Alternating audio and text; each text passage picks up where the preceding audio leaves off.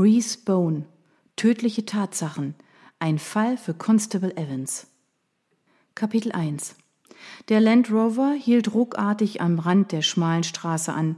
Ein junger Mann sprang heraus, sein mausbraunes Haar und sein käsiges Gesicht verschmolzen mit dem Beige seines Regenmantels. Es war Hochsommer und der Himmel war wolkenlos, was den Regenmantel sehr deplatziert wirken ließ. Die grünen Gummistiefel wirkten ebenso deplatziert und schienen ihm zu groß zu sein.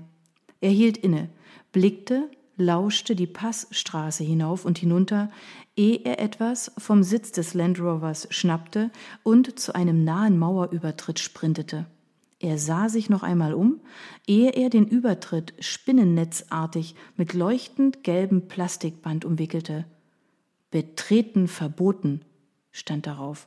Als der Übertritt erfolgreich versperrt war, rannte der junge Mann zum Land Rover zurück und fuhr so schnell los, dass Kies unter den Reifen hervorspritzte. Während er die Passstraße hinauffuhr, nahm er ein Handy in die Hand und drückte die Wahlwiederholung. Sektor 3 ist jetzt gesichert, Sir, sagte er. Gute Arbeit, ertönte eine knisternde Stimme am anderen Ende. Jetzt verschwinden Sie da, ehe man es bemerkt. Im selben Augenblick fuhr ein älterer Land Rover mit einschläfernden 45 Stundenkilometern den Lanberis Pass hinauf, was den Fahrer des weißen Transporters dahinter offensichtlich zur Weißglut trieb. Der Transporter trug die Aufschrift Lock, das stolze Symbol von Wales, verhindert Rohrbrüche der stolze Werbeslogan von Klempner Roberts aus Bangor. Er versuchte mehrfach zu überholen, musste sich aber auf ohnmächtiges Gehupe beschränken, das der Fahrer des Rovers nicht zu hören schien. Endlich, jenseits des kleinen Dorfes Nant Paris, bog der Rover auf den Parkplatz eines alten Friedhofs ein. Drei Schafe, die auf dem Gras rund um die mit Flechten bedeckten Grabsteine gegrast hatten, sprangen beim Geräusch des herannahenden Wagens erschrocken auf und trabten hinter die alte Kirche, wo sie sich sicherer fühlten. Die Türen des Land Rovers öffneten sich und drei ältere Herren stiegen aus. Sie alle streckten langsam und vorsichtig ihre knirschenden Gelenke.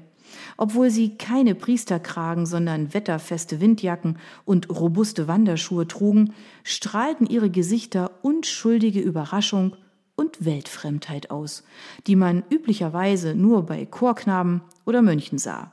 Doch die drei waren Vikare der Church of England und kannten das enthaltsame Klosterleben nicht.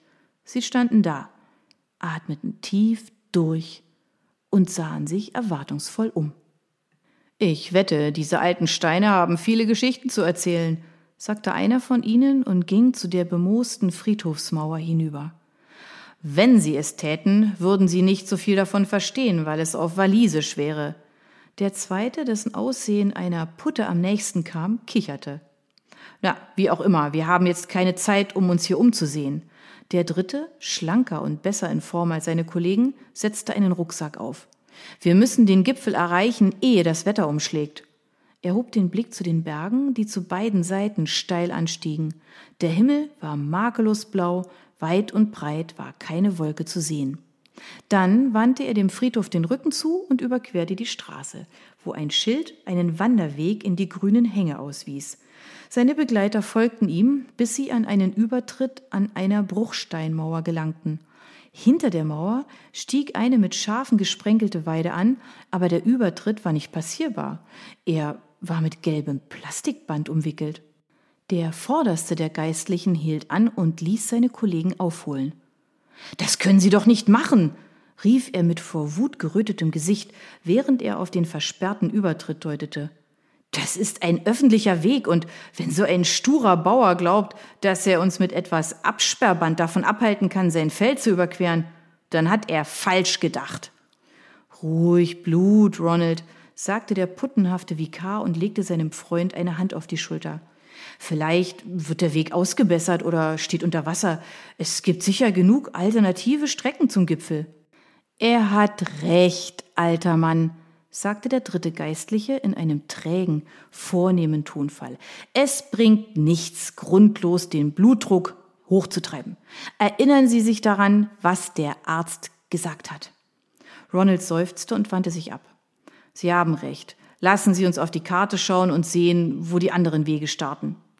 Keine zehn Minuten später standen sie weiter oben an der Passstraße vor einem ähnlichen Übertritt und sahen sich einem ähnlichen gelben Band und den auf ein Stück Pappe gekritzelten Worten Zutritt verboten gegenüber. Dieses Mal ging Ronald beinahe in die Luft.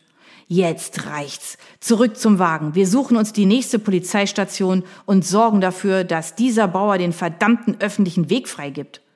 Oh, tut mir leid, Jungs, aber mir sind die Hände gebunden. Superintendent Meredith breitete die Hände zu einer entschuldigenden Geste aus, als wolle er widerlegen, was er gerade gesagt hatte. Er war ein dicker Mann mit mehr als einem Kinn, die zitterten, als er den Kopf schüttelte. Wir haben von denen da oben die Anweisung bekommen, dass wir das Landwirtschaftsministerium in dieser unangenehmen Angelegenheit tatkräftig unterstützen sollen. Das wird nicht leicht, murmelte jemand im Publikum. Hört mal, ich weiß, dass es nicht leicht wird, besonders für diejenigen unter uns, die eng mit der Gemeinde zusammenarbeiten, aber es muss getan werden. Der Superintendent versuchte sich an einem verständnisvollen Lächeln. Mir geht es damit genauso schlecht wie Ihnen, aber sie muss aufgehalten werden. Sie hätte schon aufgehalten werden müssen, ehe sie Wales erreichte. Das wäre auch möglich gewesen, wenn man nicht Däumchen gedreht hätte, bis es zu spät war. Die verdammten Engländer! Wann kam von denen je etwas anderes als schlechte Nachrichten? ertönte ein geknurrter Zwischenruf aus dem hinteren Teil des Raumes. Falls der Superintendent ihn hörte, ließ er es sich nicht anmerken. Wir müssen uns also einfach ins Zeug legen, zusammen an einem Strang ziehen und sicherstellen, dass es keine Unannehmlichkeiten gibt, nicht wahr? Er nickte als einziger. Das Landwirtschaftsministerium ist bereits vor Ort. Sie werden bei Bedarf um Unterstützung bitten. Er blickte in ausdruckslose Gesichter, dann fuhr er fort. Das wär's dann. Lassen Sie uns das so reibungslos wie möglich über die Bühne bringen, in Ordnung? Und wenn sich Komplikationen abzeichnen, zögern Sie nicht, Verstärkung anzufordern. Verstanden? Gut, äh, also dann. Er stand auf, wischte sich die Hände ab, als befänden sich Krümel daran, und schritt aus dem Raum. Zusammen an einem Strang ziehen, am Arsch, murmelte einer der jungen Polizisten, während Stühle gerückt wurden und sie aufstanden. Constable Maron Morgan passte sich dem Tempo eines Kollegen an. Für ihn ist ja alles klar, nicht wahr? Evan, er sitzt hier in seinem Büro. Ich wette, er hat sich einer Schafsherde noch nie auf weniger als 30 Kilometer genähert. Der Kollege, den er angesprochen hatte, Constable Evan Evans, lächelte zustimmend. Er war ein großer Mann mit der Statur eines Rugby-Spielers und einem knabenhaften Gesicht, das bei den Frauen gut ankam. Wissen Sie, was ich hoffe, Marin? flüsterte er vertraulich. Ich hoffe bloß, dass Sie sich Zeit lassen, ehe Sie uns auf den Berg schicken. Marin Morgan erwiderte das Grinsen. oh, richtig. Sie wechseln ja zu den Zivilfahndern, nicht wahr? Na, nächste Woche soll mein Kurs anfangen. Glückspilz, sagte Maron, aber das soll nicht heißen, dass Sie es nicht verdient hätten. Ich habe lange genug auf die Bewilligung der Versetzung gewartet, sagte Evan. Ich habe sie vor über einem Jahr beantragt. Ich dachte schon so langsam, dass Sie nie zustimmen würden. Ah, es wäre ziemlich dumm gewesen, das zu versäumen, bei der ganzen Hilfe, die Sie schon geleistet haben. Die Leute dort sind nicht immer so dankbar über Hilfe von außen, nicht wahr? kommentierte Evan. Sie schlossen sich der Menge an, die aus dem Besprechungsraum drängte.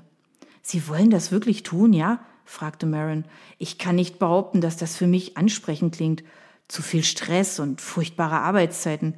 Ich nehme an, dass mir dafür der Ehrgeiz fehlt, aber es gefällt mir, zu einer vernünftigen Zeit nach Hause zu kommen und nicht um drei Uhr morgens rausgeklingelt zu werden. Ich glaube, es wird mir Spaß machen, sagte Evan. Ich habe schon einmal eine Weiterbildung für die Kriminalpolizei angefangen, als ich noch bei der Truppe unten in Swansea war. Ah, ist das so? Das wusste ich nicht. Was haben Sie ausgerechnet in Swansea getrieben?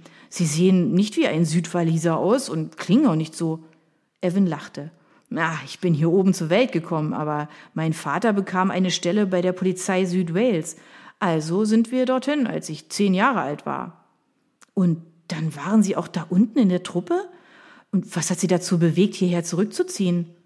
Oh, mehrere Dinge. Evan beließ es dabei. Meine Mutter lebt immer noch dort. Ich kann nicht behaupten, dass es mich dorthin zieht, sagte Marin, als sie an der Tür zur Kantine vorbeikam.